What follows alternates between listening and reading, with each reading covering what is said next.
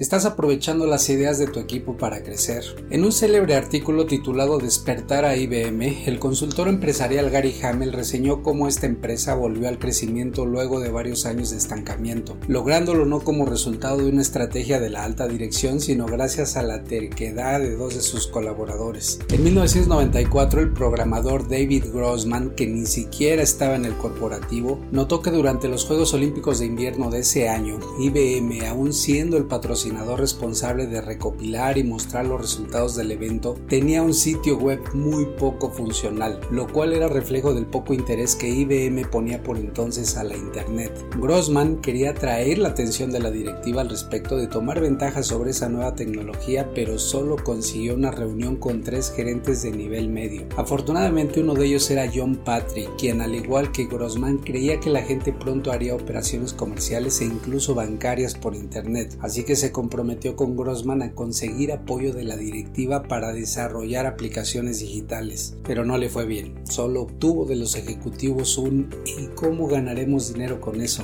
Algo normal en la alta dirección de esos días, el propio Bill Gates tachaba la Internet de moda pasajera. ¿Cómo puedes vender una idea sobre el futuro si por definición no tienes certeza de que será como lo piensas? En 1996 se realizaría la legendaria partida de ajedrez entre el campeón mundial de entonces, Gary Gasparov, y la supercomputadora de IBM Deep Blue. Hoy sabemos que todo el mundo querría ver cómo le iría al cerebro humano contra la máquina, pero IBM no lo vio así. La empresa volvió a montar un mal sitio web que terminó cayéndose por todo el tráfico que recibió. Lo bueno es que ese incidente al fin haría que los directivos vieran que la internet sí llegaría a ser algo muy grande. Patrick y Grossman finalmente obtendrían recursos para montar un sitio robusto en los Juegos Olímpicos de 1996, uno que resistiría 17 millones de visitas por día, posibilitaría 5 millones de dólares en venta de boletos y sobre todo sentaría las bases de un muy rentable crecimiento para IBM. Según Hamel, la forma más rápida de hacer que tu organización cambie es trabajando de fuera hacia adentro, escuchando a tu mercado. Hazlo de la mejor manera, a través de tu equipo de línea. Ellos tienen información e ideas de primera mano que podrían detonar la evolución de tu organización. Para Hamel, Patrick y Grossman fueron dos héroes poco probables. Nadie hubiera creído que dos personas de nivel medio impulsarían el crecimiento que IBM no logró en sus dos décadas previas, pero así pasa. Da voz y espacio a tu gente.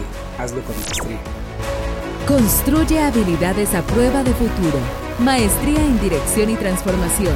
iman.mx. E-Man Business School.